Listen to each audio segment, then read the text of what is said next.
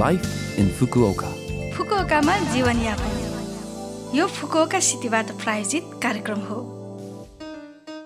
नमस्ते ओहाई गोजाइमास म सरिता यो छोटो समयको कार्यक्रम लाइफ इन फुकुओकामा तपाईँहरूका लागि फुकुओकामा आरामदायक जीवनयापन गर्न तथा बाहिर निस्कँदा दैनिक जीवनमा आवश्यक पर्ने जानकारीहरू नेपालीमा दिने आइरहेकी छु। हरेक हप्ताको बिहिबार यो कार्यक्रम म सरिताको साथ सुन्न सक्नुहुन्छ। छोटो समयको हाम्रो कार्यक्रम सुन्दै गर्नुहोला। फुकुओकामा जीवनयापन आज मैले विपद रोकथाम दिवस र विपद आइपर्दा आश्रय लिन जाने बारे छोटो जानकारी लिएर आएकी छु। प्रत्येक वर्ष सेप्टेम्बर एक विपद रोकथाम दिवस हो। आजको कार्यक्रममा विपद आइपर्दा आश्रय लिन जाने बारे सँग विचार गरेर हेरौँ। आश्रय लिन जानु भनेको खतराबाट बच्नु हो। विपदको समयमा सुरक्षा सुनिश्चित हुन सकिने स्थानको बारेमा अग्रिम रूपले जानकारी राख्ने गरौँ। भारी वर्षाको जोखिमको पुनः अनुमानित हुँदा वा वास्तवमै भारी वर्षा हुँदा आदि खतराको प्रबल सम्भावनाको अवस्थामा खतराजनक ठाउँहरू वा त्यस वरपरका मानिसहरूले फुकोका सहरबाट आश्रय लिन जाने बारे जानकारी जारी नगरेको भए तापनि तुरुन्तै खाली गर्न सकिने गरी तयारी गरिराखौँ र आफ्नो सोचबुझले आश्रय लिन जाने बारे विचार गर्नुहोस्।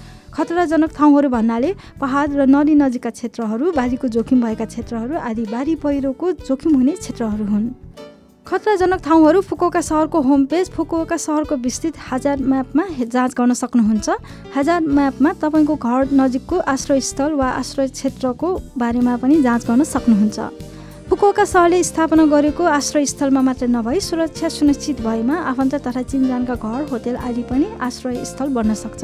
विशेष गरी नयाँ कोरोना भाइरसको सङ्क्रमण जारी रहेको अवस्थामा यस किसिमको विकेन्द्रीकृत आश्रय महत्त्वपूर्ण छ।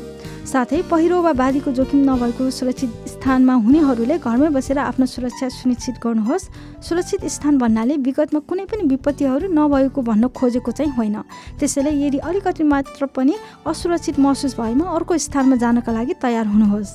साथै आपतकालीन अवस्थामा आश्रयका लागि तुरुन्तै बाहिर निस्कन सक्ने गरी आपतकालीन वस्तुहरू जस्तै पानी खाना मोबाइल फोन चार्जर आवश्यक औषधि औषधि नोटबुक अतिरिक्त नयाँ कोरोना भाइरस सङ्क्रमण विरुद्धको उपायका रूपमा मास्क सेनिटाइजर थर्मोमिटर प्लास्टिक पन्जा आदिसहित आपतकालीन झोला अग्रिम रूपमा तयार गरी राखौँ। फुकुओकामा जीवनयापन। आज मैले फुकुओका सहरबाट जारी विपद रोकथाम दिवस र भण्डारण प्रोत्साहन सप्ताहको छोटो सूचना लिएर आएकी छु। भण्डारण वा जापानी भाषामा बिचुकु भन्नाले आपतकालीन समयका लागि खानेकुरा आदि सञ्चित गरेर राख्नु हो। फुकुओका सहरमा सेप्टेम्बर एकको विपद रोकथाम दिवसदेखि सेप्टेम्बर सातसम्मको एक हप्तालाई फुकुओका सहर भण्डारण प्रोत्साहन सप्ताह भनेर तोकिएको छ। घर वा कार्यस्थलहरूमा भण्डारणको सुरु लगायत नागरिकहरूमा विपद रोकथामको बारेमा जनचेतना जगाउने प्रयासहरू भइरहेका छन्। किन भण्डारणको आवश्यकता भएको होला? यदि भूकम्प वा आदि आयो र सुरक्षित भयो भने पनि हामी पानी र खाना बिना बाँच्न सक्दैनौँ। पसल बन्द भएमा तपाईँ खाना र पेय पदार्थ किन्न सक्नुहुन्न। यदि पानी आपूर्ति बन्द भयो भने पानी पिउन पाउनुहुन्न। यदि बिजुली वा ग्यासको लाइन काटिएको छ भने तपाईँ खाना पकाउन सक्नुहुन्न। त्यसैले बाँच्न सफल भएको जीवनको सुचारुताको लागि दैनिक रूपमा भण्डारण गर्न आवश्यक छ। अब हेरौँ के र कसरी भण्डारण गर्दा राम्रो होला त भन्ने बारे। पिउन मिल्ने पानी र तिन दिनको लागि पुग्ने गरी खानेकुरा तयारी गरिराखौँ। प्रतिदिन एकजनालाई करिब तिन लिटर पानी आवश्यक पर्छ। आपतकालीन खाना जस्तै अल्फा चामलको भात क्यान खाना बिस्कुट चक्लेट बार र सुक्खा रोटी आदि जस्ता नपकाइकन खान सक्ने खानेकुराहरू तयार गरिराख्नुहोस्।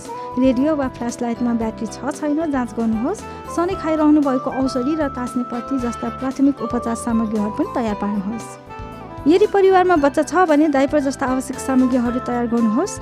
पिउने पानी बाहेक शौचालय फ्लस गर्नका लागि घरेलु पानी पनि आवश्यक पर्छ। दिनदिनै पोली ट्याङ्कमा धाराको पानी भरेर राख्ने ओफुरोमा पानी भरेर राख्ने आदि जस्ता तयारीहरू गरिराखौँ। यसका साथै सामान्य रूपमा खाने भन्दा अलि धेरै किनेर राखी खाएर सक्यो भने पनि सकेको भाग मात्र किनेर थपी घरमा खानेकुराको एक निश्चित सञ्चय गर्ने विधिलाई रोलिङ स्टक भनिन्छ। खानेकुराको म्याच सकिने मितिबारे चिन्ता बिना आपतकालीनको लागि तयारी गर्न सक्ने भएकोले यो विधि अप्नाउन प्रेरित गरिन्छ। हरेक वर्ष यस समयतिर ताइफुन धेरै आउने भएकोले विपदको लागि पूर्ण तयारी गरिराखौँ। यो फुकुका सहरबाट जारी सूचना थियो। यो हप्ताको लाइफ इन फुकोका कार्यक्रम तपाईँहरूलाई कस्तो लाग्यो? हाम्रो यो कार्यक्रम तपाईँहरूले पोडकास्टबाट पनि सुन्न सक्नुहुन्छ ब्लगबाट पनि जानकारी पाउन सक्नुहुन्छ त्यस्तै हामीलाई मेसेज पनि पठाउन सक्नुहुन्छ। हाम्रो इमेल ठेगाना रहेको छ seven six one at the rate love FM dot co dot JP जाने जाने आज सुबानी मुक्ताङको तिम्रो मायाले गीत तपाईँहरू सबैको लागि राख्दै बिरा हुन चाहन्छु। तपाईँहरूको दिन शुभ रहोस्। नमस्ते।